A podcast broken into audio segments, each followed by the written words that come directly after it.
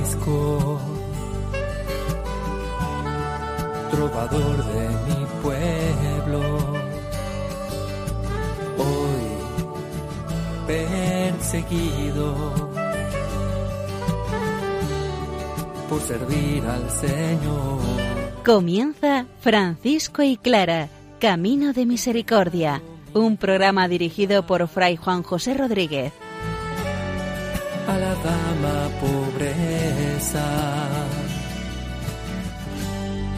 Para poder estar más cerca de Dios. Yo, Clara,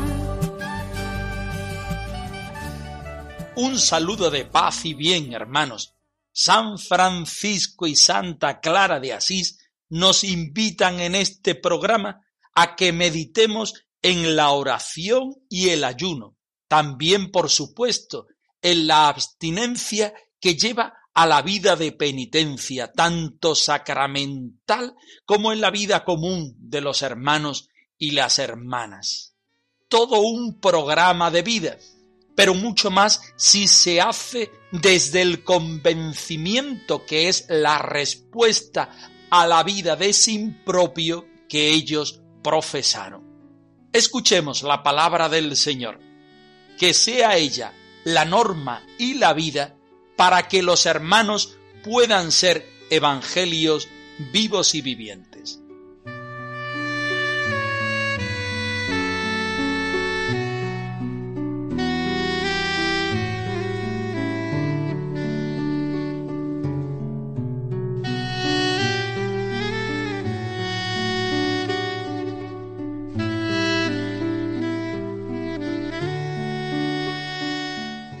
Del Evangelio según San Mateo.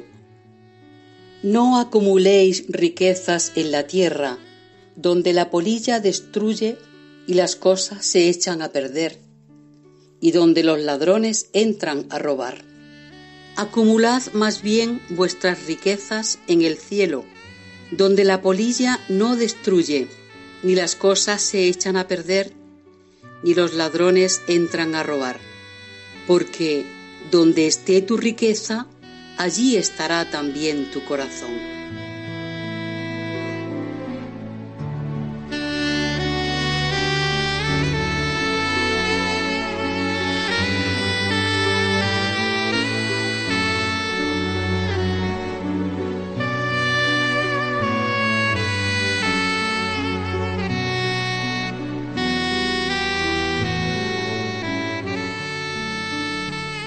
Estamos estudiando la primera regla de San Francisco, la regla nobulada, aquella que los hermanos deben vivir, pero no es aquella que los hermanos han de profesar. Después del prólogo del capítulo primero, donde Francisco invita a los hermanos a vivir en sin propio, en castidad y obediencia, viene el capítulo dos donde se explica cómo deben acoger a los hermanos. Y en tercer lugar, en el capítulo 3, cómo deben rezar. Después de una introducción, San Francisco nos invita hoy a meternos en el corazón de cómo debe ser la vida de los hermanos, que por supuesto desde el sin propio les llevará a la vida de ayuno, de abstinencia y de penitencia. Vamos a escuchar el texto. Toda la alabanza a Él, toda la alabanza a Él, toda, toda, toda la alabanza a Él, toda, toda, toda la alabanza a Él. y pueden tener solamente los libros necesarios para cumplir su oficio.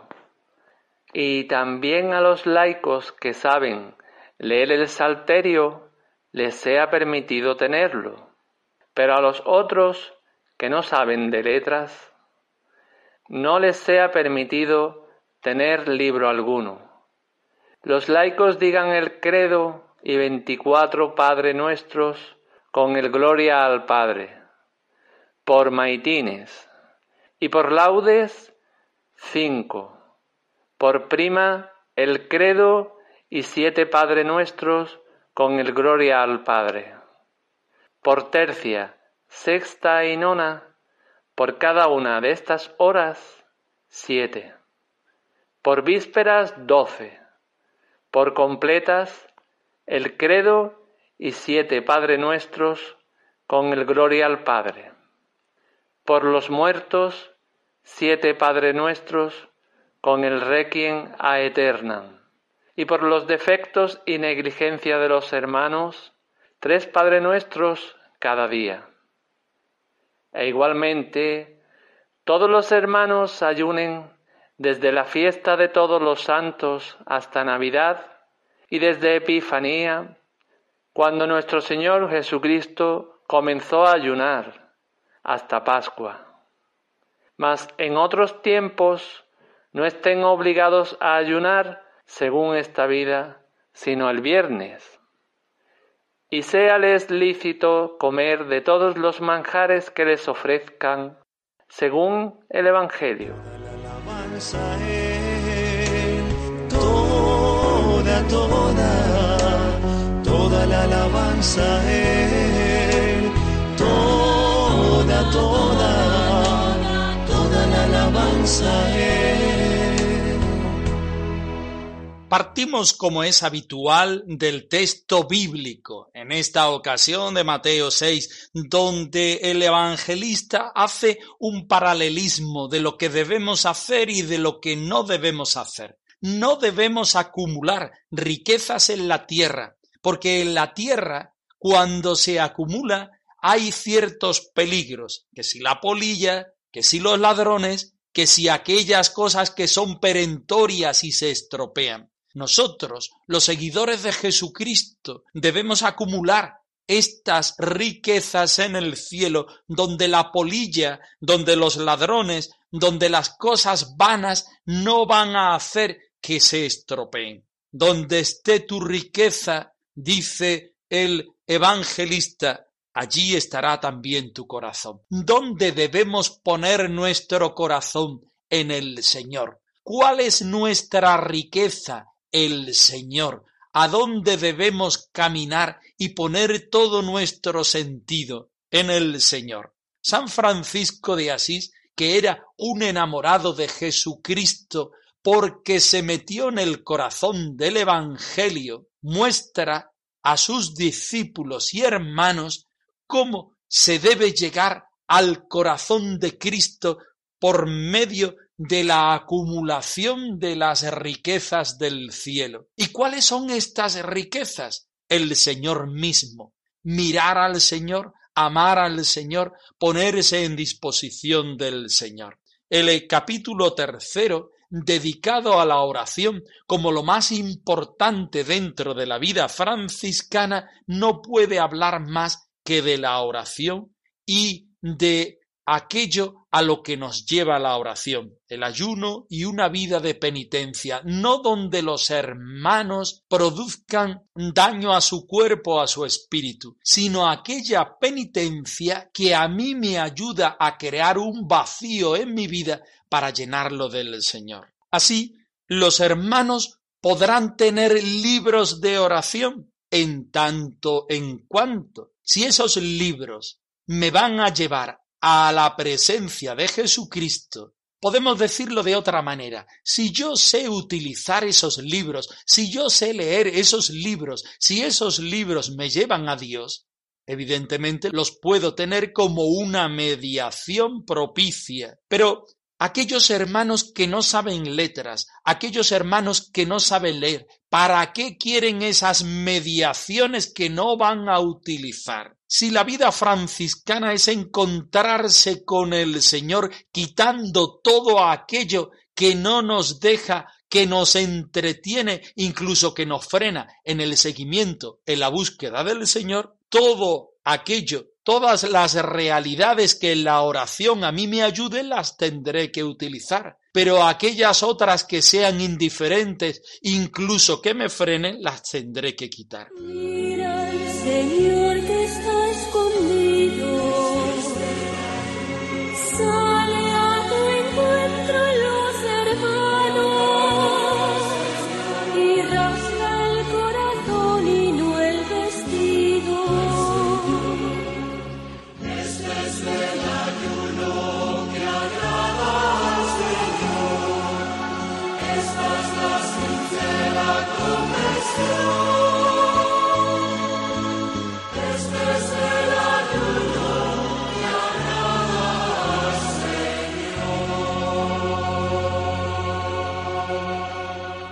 San Francisco no hace una diferencia entre los hermanos. San Francisco, desde la vida práctica, dice, tú sabes leer, tú eres sacerdote, reza como dice la iglesia que recen los sacerdotes. Tú no eres sacerdote, tú no tienes conocimientos de letras, pues reza de esta forma como reza la iglesia, con Padre Nuestros, con Ave Marías, con glorias, rezando por los difuntos, rezando por las necesidades que la misma iglesia te inspira y te pide. La oración es necesaria para todos. Unirnos en fraternidad para rezar es necesario, imprescindible podemos decir, porque estamos empezando la regla y San Francisco lo pone en el principio donde los hermanos deben reparar en la importancia y en la centralidad de su vida.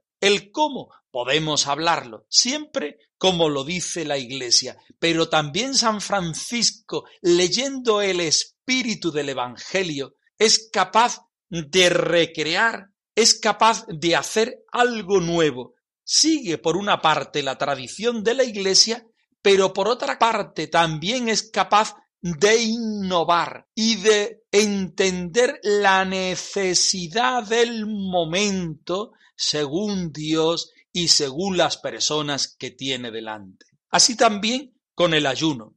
Todos los hermanos deben ayunar, Aquí no hay diferencia de estados, según sean sacerdotes o no sean sacerdotes, según sean mayores o según sean jóvenes, según estén empezando la vida franciscana o llegando a la culminación de la misma. Todos los hermanos deberán hacer ayuno y hacerlo tal como la Santa Iglesia dice, cumpliendo las cuaresmas, cumpliendo las penitencias, cumpliendo los ayunos que la Santa Madre Iglesia nos invita. Pero Francisco, según Dios, reconociendo que el hermano menor ha de vivir sin propio, que debe vaciarse de sí mismo para llenarse de la riqueza del Señor, que la vida de penitencia no debe ser hacerse daño así bajo ningún concepto, sino vaciarse de sí mismo para encontrarse con el Señor, San Francisco hace una innovación en la vida del ayuno, creando, si cabe, todavía más tiempo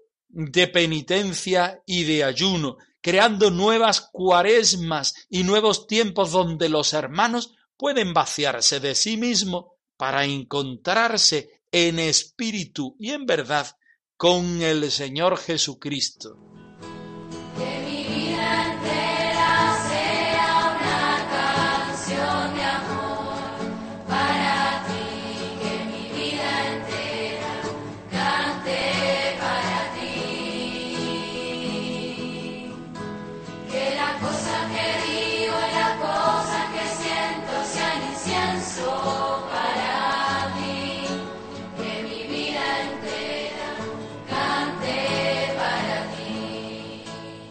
La segunda testigo del proceso de canonización de nuestra Madre Santa Clara es Sor Bienvenida de Perusa, monja del monasterio de San Damián, que conoció muy bien a la santa porque vivió con ella muchos años juntas y junto a ella descubre el rostro misericordioso del Cristo de San Damián a quienes las hermanas contempla día y noche. Sor Bienvenida de Perusa es a la vez testigo de la santidad de Clara porque reconoce en ella que Dios vive. Hoy nos presenta cómo Clara vive el ayuno, la abstinencia, la oración, incluso la penitencia, y cómo ella es capaz de traducirlo en su vida sencilla mediante el trabajo. Escuchemos el texto. Para conocerte a ti necesito orar, tan solo estar junto a ti, tener experiencia de tu amistad. Dijo también que la dicha bienaventurada Madre Clara, antes de enfermar, hacía tanta abstinencia que en la cuaresma mayor y en la de San Martín ayunaba siempre a pan y agua, menos los domingos, en que bebía un poco de vino, si lo había. Y tres días a la semana, los lunes, miércoles y viernes, no comía nada hasta que San Francisco le mandó que de todos modos cada día comiese algo. Y entonces, por cumplir con la obediencia, tomaba un poco de pan y agua. Preguntada cómo lo sabía, respondió que porque lo había visto y que había estado presente cuando San Francisco se lo mandó. Dijo también la testigo que la predicha Madre Santa Clara era muy asidua en la oración de día y de noche, y que sobre la medianoche despertaba a las hermanas silenciosamente con una campanilla para alabar a Dios. Encendía las lámparas de la iglesia y muchas veces tocaba la campana para maitines y a aquellas hermanas que no se levantaban para maitines al sonar la campana, las llamaba con su campanilla. También dijo que su hablar era siempre de cosas de Dios, y no quería hablar de cosas del siglo ni quería que las hermanas las mentasen. Y si alguna vez acaecía que alguna persona mundana había hecho algo contra Dios, ella maravillosamente lloraba y exhortaba a tal persona y predicaba con solicitud que tornase a la penitencia. Preguntada cómo sabía las dichas cosas, respondió que vivía con ella y las veía. Y dijo que Madonna Clara se confesaba frecuentemente y con gran devoción y temblor recibía el santo sacramento del cuerpo de nuestro Señor Jesucristo hasta el extremo de que cuando lo recibía temblaba toda. Sobre los corporales elaborados con la tela hilada por ella, dijo lo mismo que había dicho la testigo anterior, Sor Pacífica, pero añadió que hizo elaborar también unas fundas de cartón para guardarlos y que las hizo forrar de seda y las hizo bendecir por el obispo.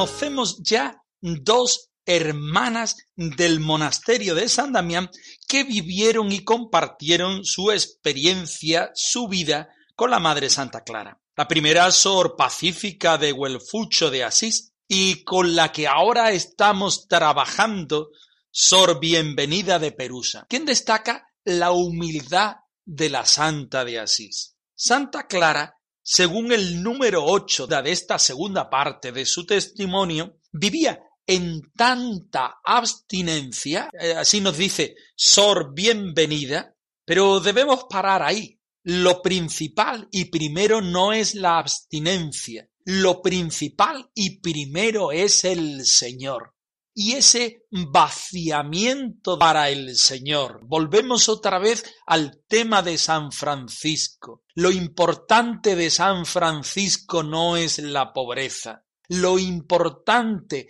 tanto de San Francisco como de Santa Clara es el sin propio como mediación para anonadarse, para quitarse todo aquello que hay dentro de uno y que el Señor, que es lo que verdaderamente vale, habite dentro de nosotros.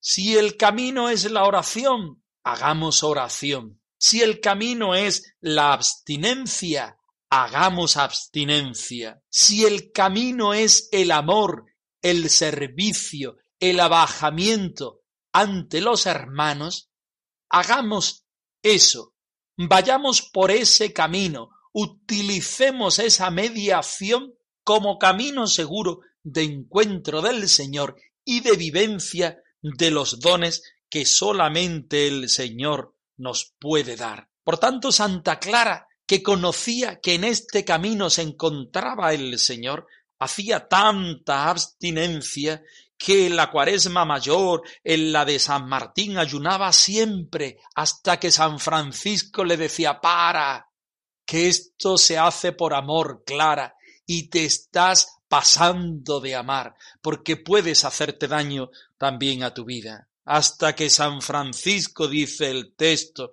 le mandó que por obediencia parase de hacer tanta abstinencia, tanta penitencia, de amar de esa manera tan radical. Preguntada cómo sabía esto, cómo había vislumbrado la testigo tanta gracia, ella misma nos responde que era porque la había visto, porque había compartido esta forma de vida, porque había estado presente cuando San Francisco así se lo mandó.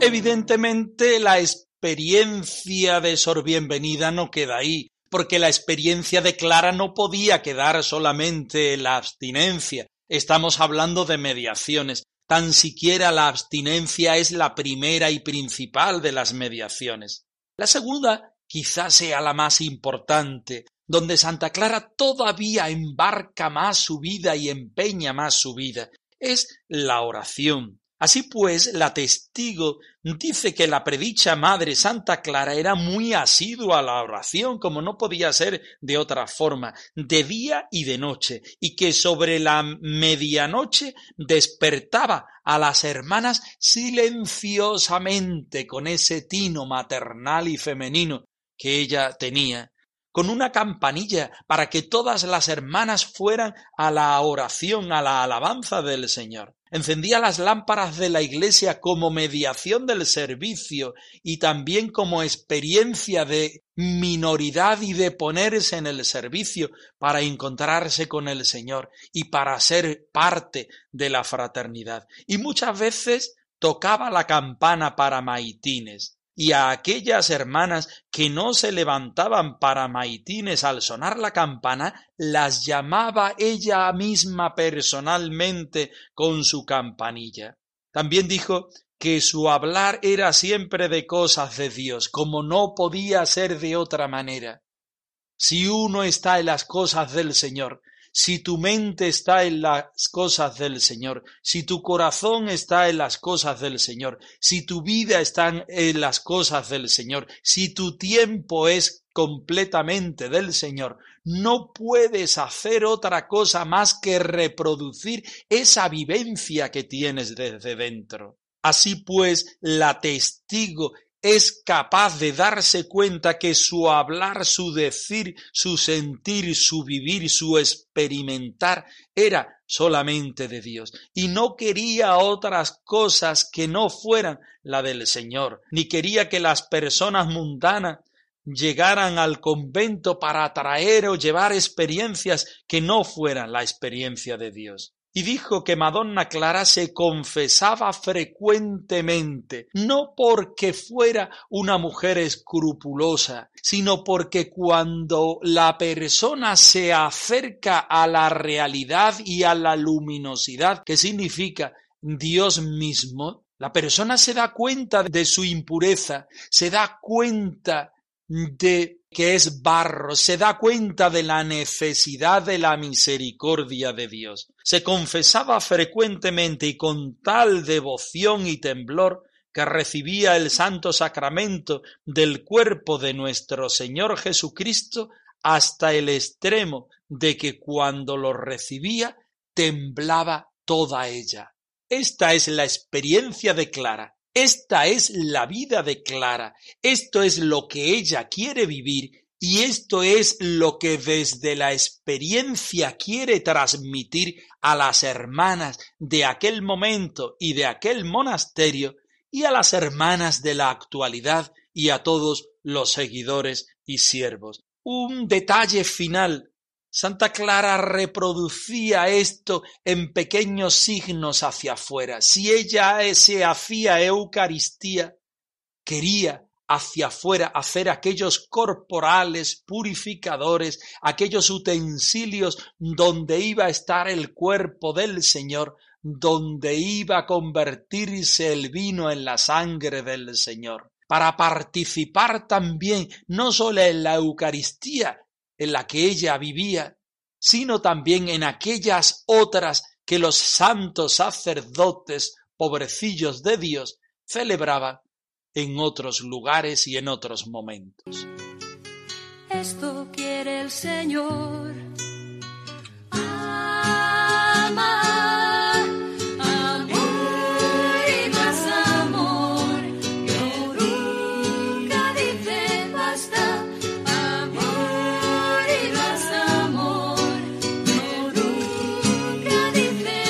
francisco y clara arroba radiomaria.es.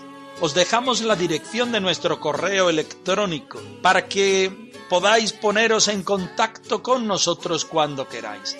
Nosotros nos despedimos no sin antes ofreceros la bendición del Señor resucitado al más puro estilo franciscano. El Señor os conceda la paz y el bien.